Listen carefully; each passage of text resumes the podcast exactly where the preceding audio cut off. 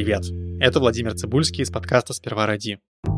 У этого эпизода есть партнер. Это образовательная платформа «Нитология». В «Нитологии» есть программы для совершенно разных задач и уровней. Например, можно начать все с нуля и освоить совершенно новую профессию. А можно наоборот, углубиться в свою профессиональную сферу, освежить навыки и повысить квалификацию. У нас есть промокод «Книжки» латиницей. Он дает скидку 45% и действует до 15 сентября. Подробности в описании эпизода. Сегодня я буду читать книжку «Правильный робот Вася», которую написал Антон Соя. А вышла она в издательстве Абрика Букс. Почему я буду читать вам книжку? Потому что это не подкаст «Первороди», а подкаст «Первороди книжки», где мы читаем вам книжки. Может быть на ночь, а может быть и не на ночь. Глава первая. Как Вася нашелся. Жили-были в одном очень большом городе муж с женой. Звали их Иван да Мария Кутыркины. Все у них было хорошо. И квартира трехкомнатная с балконом, и машина, и работа интересная. Иван в детском театре работал, конька-горбунка играл и еще много кого. А Мария в издательстве. Детские книги редактировала. Только детей у них не было. Сами понимаете, в современном большом городе завести ребенка непросто. Капусту негде сажать, везде асфальт. Аистам гнезда негде вить. На крышах пучками торчат антенны. Да и грязно очень. Машины ездят, заводы дымят. Поэтому детей в городе нынче большой недовоз, дефицит и недостача. А самим заводить детей Ивану и Марии было некогда. Вернется, бывало, Иван домой после спектакля, еле ноги переставляет. Дома никого, и ужина-то нет, и ванна не наполнена. Маша, бедная, даже домой еще не пришла. На работе сидит. Книжку «Как быть счастливым» срочно сдает. Эх, думает Иван. Был бы у нас ребенок, было бы все по-другому. Он бы и ужин приготовил, и костюм мне погладил, и ванну налил. И мы порадовались. Подумает так, да и уснет в коридоре от усталости. Придет Мария за полночь домой, Ивана, уснувшего в коридоре, до кровати дотащит, вздохнет и спать ляжет. А утром на работу. И так каждый день. С таким режимом они не то что ребенка, зверюшку себе не могли завести. На выходных на природу не ездили. Чего там без детворы делать? С друзьями не встречались, потому что у тех дети, и разговоры только про них. Вот и сидели Иван да Мария по вечерам, у Ивана утром спектакли были, в интернете, каждый в своей комнате. Иван в игры играл, а Мария читала истории про малышей и умилялась. А потом они на кухне чай пили и планы строили. Как появится у них ребеночек, и как весело им вместе жить станет. Будут они его растить, воспитывать, опекать и жизни радоваться. Ну а ребеночка-то все нет и нет. Устали ждать Иван да Мария. Может, в детском доме сына взять? Решили попробовать. Устроили будущему ребенку комнату, детской мебелью обставили. А в детском доме оказывается очередь. Полгода нужно ждать. Вот ведь горе горькое. Но однажды случилось в семье Кутыркиных нежданное чудо. Послала как-то Мария воскресным вечерком в начале ноября Ивана мусор выносить. Ушел Иван грустный, а вернулся сияющий, восторженный, и не один, а с Васей. Смотри, Маша, какого я прекрасного сына нам на помойке нашел. Совсем люди с ума посходили, абсолютно нового мальчика выбросили. Но Мария его восторг не разделила. «Ваня, ты бы лучше в очках на помойку ходил», — огорченно сказала она, разглядев найденыша. «Это не ребенок. У него вместо носа лампочка. Это же робот какой-то. К тому же он наверняка сломанный». Тут Вася из рук Ивана выпрыгнул, к Марии ловко подбежал и произнес проникновенным детским голосом. «Мама моя милая, мамочка любимая, не ругай папу. Он очень хороший, весь в меня. Я не сломанный. Просто в помойке перепачкался, а зовут меня ваш автоматический семейный индивидуальный лицензированный интеллектуальный йоу, сокращенно Василий». Очень Марию Васина речь тронула. Особенно первая часть про мамочку. Присмотрелась она к нему повнимательнее. И правда, мальчик как мальчик, и глазки такие ясные.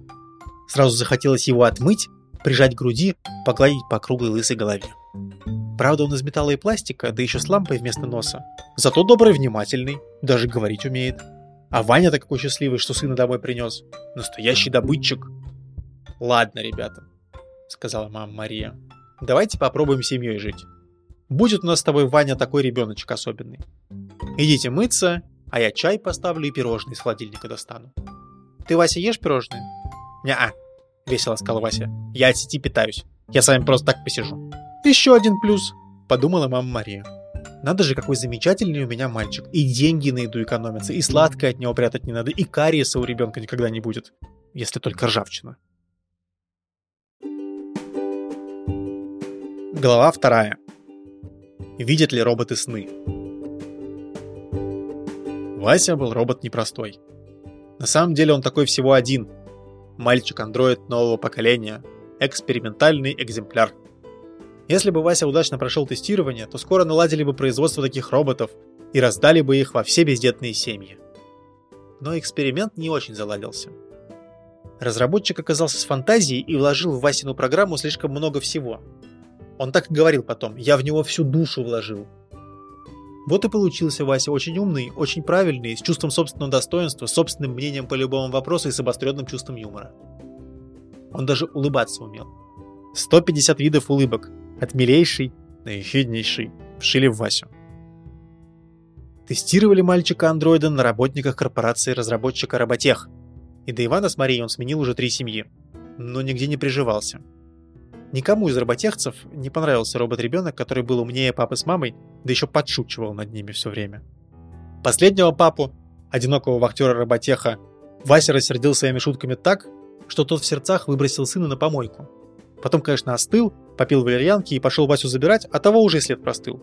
Нервный папа очень испугался, что потерял ценного экспериментального робота. А вдруг его шпионы из недружественной корпорации похитили? Вахтер немедленно собрал чемоданы и уехал за границу, в Баден-Баден. А потом передумал и залег на дно в брюге. Это он так следы путал и заметал. Хорошо, кстати, замел. Исчез бесследно. И по делам ему. Нечего детьми с чувством юмора разбрасываться. И вообще, Добрее надо быть. А робот Вася, оказавшись в мусорном баке, решил исправиться и больше над родителями не шутить. Раз они такие ранимые. И вот теперь Мария, Иван и Вася, благодаря нервному актеру, сидели за столом дружной семьей и пили чай с эклерами. Вернее, Иван с Марией пили, и сыном отмытым любовались, а Вася вдохновенно сосал пальчиковую батарейку. «Ой!» – спохватилась Мария. «Нам завтра на работу». «А как же Васенька?» В школу пойдет. Или в детский сад. А может, в ясли? Засомневался Иван. Тебе сколько лет, Васенька? Нисколько. Бойко ответил робот. Мне еще ни одного лета нет. Меня осенью выпустили, мне два месяца. Маленький ты мой, умилилась Мария. Грудничок. Я завтра отпуск по уходу за ребенком оформлю. И буду с тобой дома сидеть, в кубики играть. Не-не-не, запротестовал Вася. Я бы в школу пошел, если можно. Там у меня будет больше возможностей проявить мой выдающийся интеллект. А в садик меня уже водили, там все дети сначала за мной бегали и смеялись, а потом от меня бегали и плакали. Говорить с ними особенно не о чем. Лего и мультики меня не интересуют, сопли им вытирать там и без меня есть кому, а воспитательница зря на меня обиделась, я ей очень правильный педагогический совет давал. Ну хорошо, согласилась железными доводами Вася Мария. У меня как раз один знакомый директор школы есть. Александр Владимирович Конвисер его зовут. Он у нас книжку «Грамотеи» издавал с цитатами из детских сочинений. Я пока ее редактировала, пять раз со стула от смеха упала. Супер бестселлер, между прочим. Конвисер очень добрый и современный, он обязательно Васю в школу примет. «Ура!» – обрадовался Вася. «Жди меня, школа! Завтра пойдем?» «Обязательно. Прям с утра и пойдем. А сейчас баиньки», – строго сказала Мария. «Нет, мамочка, сначала я со стола уберу, посуду помою и воздух в квартире прокварцую», – запротестовал образцовый сын. И никто не стал ему возражать. Наоборот, все обрадовались. Потом папа Иван отвел Васю в его комнату и уложил в кроватку. Вася не стал сопротивляться, хотя и сам мог отлично справиться, потому что видел, что папе нравится с ним нянчиться. «Расскажешь мне сказку на ночь, пап?» «Конечно, расскажу. Повезло тебе, Вася. Я из-за своей работы кучу сказок знаю. Не только расскажу, а еще и в лицах разыграю». «Театр моя мечта», — заявил Вася. Жаль, туда роботов работать не берут, конкуренции боятся. Ведь мы лучшие артисты. А теперь рассказывай сказку. А роботы на самом деле спят? Удивился Иван. Конечно, папа. У меня такой режим есть, сон. Я на него мысленно настраиваюсь и засыпаю. А будильник на утро я себе уже поставил. И вас мамой в 8 утра подниму. Ой, меня не надо. Я ночью буду роль учить. А репетиция у меня в полдень. Договорились, давай уже сказку. Но у любознательного Ивана было много вопросов. И он хотел знать про Васю все. «Сынок, а ты сны видишь?» «Конечно, папочка», — терпеливо ответил Вася. «Только не сны, а всю детскую классику мирового кинематографа. Сегодня у меня намечены Дисней и Красные Зевалята. Но больше всего сейчас я хочу твою сказку услышать». «Прости, сынок. Ну, слушай. В некотором царстве, российском государстве...» Глава третья. Как Вася в первый класс сходил. Александр Владимирович Конвисер был непростым директором школы. Вы хоть одного еще школьного директора знаете, который бы пел в рок-группе? То-то же. Про него однажды в телевизионных новостях сюжет показывали. Надо ли говорить, что его очень любили дети и даже некоторые учителя? А еще он был добрый и справедливый. Эх, Вася, тяжело тебе будет вживаться в коллектив. По своему опыту знаю, сказал директор конвейсер мальчику-роботу, стоявшему с мамой Марией перед столом в его просторном кабинете. Не любят у нас ярких и неординарных. Белых ворон, так сказать. Конвисер и правда был похож на старого белого ворона с копной седых волос и горделивым клювом. «В какой же класс мне тебя отправить?» Задумался он. «Как в какой?» Удивилась Мария. «Александр Владимирович, он же у нас еще совсем маленький. И в школе не учился никогда. Давайте в первый. Мы ему и рюкзачок собрали для первого класса. А давайте. Не стал спорить конвисер, и вызвал к себе опытную учительницу младших классов Галину Викторовну. Такую опытную, что она двух героев Советского Союза выучила. И конвисера заодно. А мама Мария побежала на работу в издательство, напоследок чмокнув сына в теплую лампочку носа. «И кто тут у нас? Мигрант?» Понимающе оценила обстановку строгая Галина Викторовна, войдя в кабинет и мельком взглянув на Васю. «Не совсем», — улыбнулся директор — Калина Викторовна приподняла тяжелые очки к высокой прическе и взглянула на Васю внимательнее. «Ребенок Индиго?» «Уже ближе», — кивнул конвисер. Васе надоела эта игра в тепло-холодно, и он сказал. «Я робот. Робот-мальчик Вася Кутыркин». «Роботов у меня в практике еще не бывало». «Что же, робот так робот. Научим и его», — сказала опытная учительница и повела Васю за руку с классом знакомить. Как раз переменка заканчивалась, девочки и мальчики строились по росту в шеренге перед дверью в класс. Васю, как самого маленького, учительница поставила за последним мальчиком. Звали его Егором, и он был самым настоящим хулиганом. «Вы только посмотрите, какой урод там пришел!» Егор очень обрадовался, что теперь он не самый низенький в классе. «Коротышка на тонких ножках! Ножки, как у козы рожки!» Это выражение Егор знал от ребят во дворе. Они его так всегда дразнили. А он очень злился и со всеми дрался. Ноги у Васи действительно были очень короткие. Зато руки бесконечно длинные. Но он их распускать не торопился. А вместо этого спросил Задиру. «Спорим, я сейчас на своих коротких ножках выше твоей головы прыгну?» «Выше головы? Не прыгнешь», — повернулась к ним отличница Баранова. Но Вася прыгнул. Да еще так высоко, что головой об потолок ударился, аж штукатурка полетела. Хорошо, что Галина Викторовна и почти все дети уже в класс зашли, и этого не видели. «Ну вообще!» — восхищенно сказал Егор. «Научишь меня так прыгать?» «Возможно», — ушел от ответа Вася, отряхивая от штукатурки гудящую голову, в которой срочно переустанавливались все программы. «Будешь со мной сидеть», — милостиво позволил Егор. Он, как самый маленький, выседал за первой партой, прямо перед учительницей, чтобы она его всегда видела. Шел урок русского языка. Нужно было в тетрадке целую страницу буквы «ы» написать. Вася за минуту всю тетрадку «ы» списал. Посмотрел, как Егор мучается, и за него все сделал. Пока Галина Викторовна по классу ходила и смотрела в другую сторону. Потом Васе стало скучно. Он принялся рассматривать класс, а когда все изучил, на электронной доске лазером из глаз написал стихотворение. «Унылая пора, писание закорючек. Устала детвора от этих скучных штучек. Устали малыши и плачут. Стихи на доске сразу привлекли внимание Галины Викторовны. Она подошла к Васе и спросила. «Кутыркин, это ты написал?» Вася кивнул. «А стереть можешь?»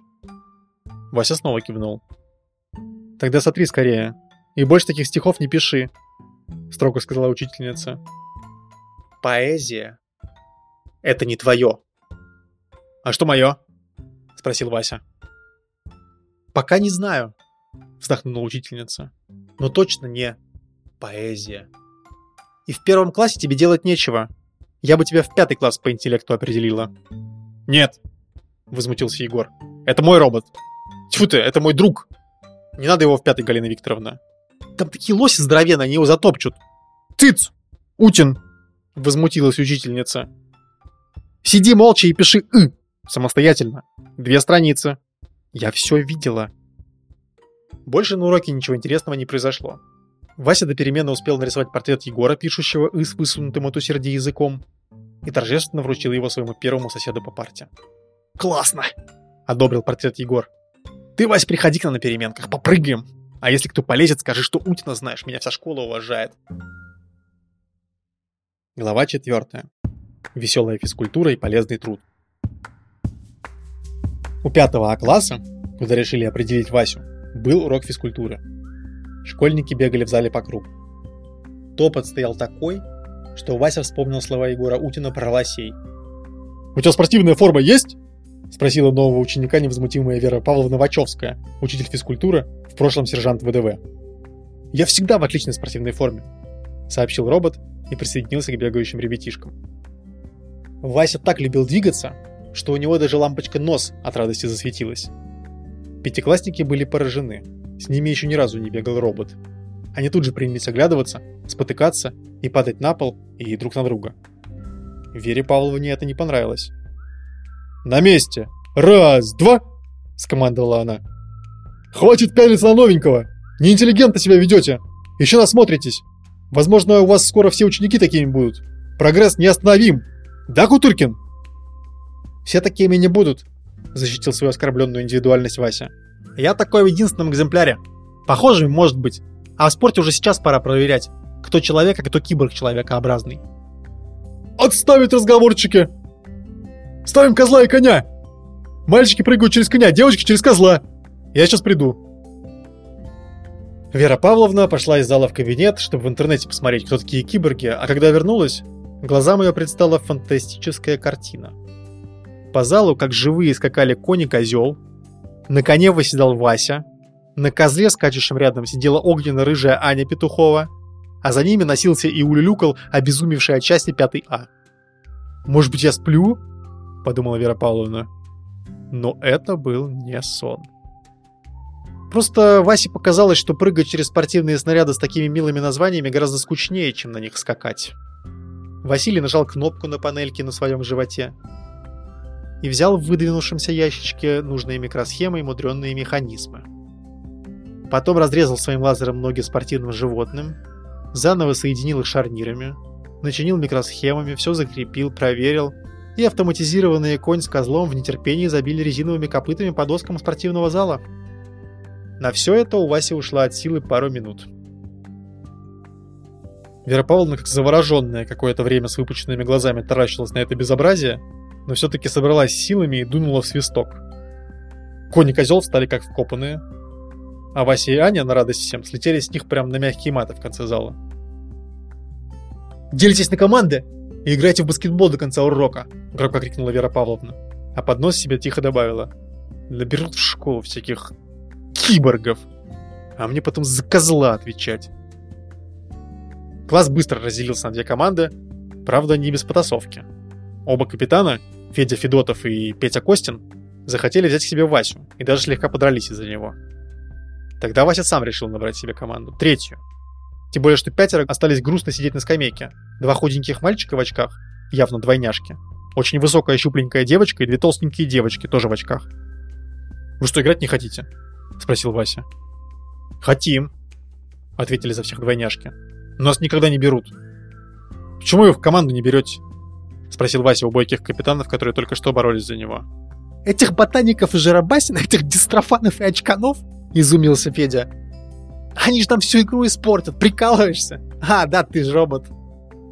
«Ты, Вась, просто не врубаешься. У этих близнецов мама училка, они и стучат на нас все время. Мы их не любим и вообще гнобим и троллим всячески», — доверительно сообщил Вася Петя. зачем эти слабаки? Иди лучше ко мне в команду, мы с тобой Федьку на раз сделаем. Мне эти ваши глупости до лампочки, сказал Вася, показывая на свой ярко горящий нос. Я, например, всех люблю, кроме тех, кто меня и мою семью обижает. А травить, гнобить и троллить тех, кто на тебя не похож или просто слабее, дикость. Так дикие звери живут. И то они все своих слабых сородичей, стариков и детей защищают. Ну и пожалуйста, раз ты такой умный, обиделись на Васю капитаны. Давай, выходи со своей инвалидской командой играть. Я не такой умный, я просто правильный, ответил им Вася. Мы пока играть от 10 очков, мы с победителем сыграем. И повел свою команду в угол. В тяжелом бою Федина команда одолела Петину со счетом 10-6. Настала очередь Васиных подопечных себя показать. Думаете, робот Вася один за всю свою команду играл? Носился с сверхзвуковой скоростью и с любой точки в кольцо попадал? Ничего подобного. Вася вообще на скамейке остался и оттуда руководил игрой как заправский тренер.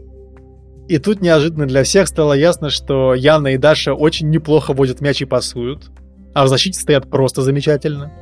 Что двойняшки Лев и Марк очень быстрые, совершенно неудержимые, как метеоры, а высокая девочка Лена и вовсе лучше всех в классе играет в баскетбол, запросто забрасывая трехочковые мячи. Так что к концу игры все сидевшие на скамейке пятиклассники принялись болеть за команду Васи на перебой крича. «Давай, Жарабасина! Жми, очкан! Жертв, кидай!» Особенно громко болел проигравший капитан Петя. Правда, когда он в очередной раз подбодрил жертв Лену, та не выдержала комплимента и очень красиво прямо через весь зал влепила ему мечом по голове, Забегая вперед, скажу вам по секрету, что это стало началом большой и долгой дружбы между ними. Строгая судья Вера Павловна удалила Лену с площадки, и пришлось Васе выходить при счете 8-8 и забрасывать последний победный мяч. Это была великая игра. Вдохновленная Васина команда даже пробежала круг почета с роботом на руках. Потом Васю весь пятый класс качала высоко подбрасывая, и все так вопили, что даже звонок еле услышали. столовую на большой перемене Вася не пошел. Он всю ночь заряжался и был абсолютно сыт. Вася сидел в коридоре и смотрел в голове мультфильм про Микки Маус, когда к нему подошел любопытный второклассник с подбитым глазом и немного картавя спросил «А ты русский робот?» «Ха, еще бы!» — отвлекся от мультика Вася. «Конечно русский. Русей не бывает.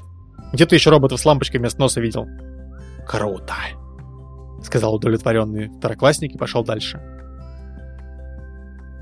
Новость о том, что в школе появился настоящий робот, передавалась среди учеников столовой вместе с едой и разговорами воздушно-капельным путем. И теперь любопытные школьники, а в основном школьницы, бегали по коридорам и искали Васю. А те, кто нашел, фотографировали его на телефон издалека. Близко подойти боялись или стеснялись. Это были только четыре главы из книжки про робота Васю, и дальше его ждет еще много приключений. Как минимум, Вася подружится со своими бабушками и дедушками, а еще отправится в зоопарк. А я на этом закончу и скажу вам пока.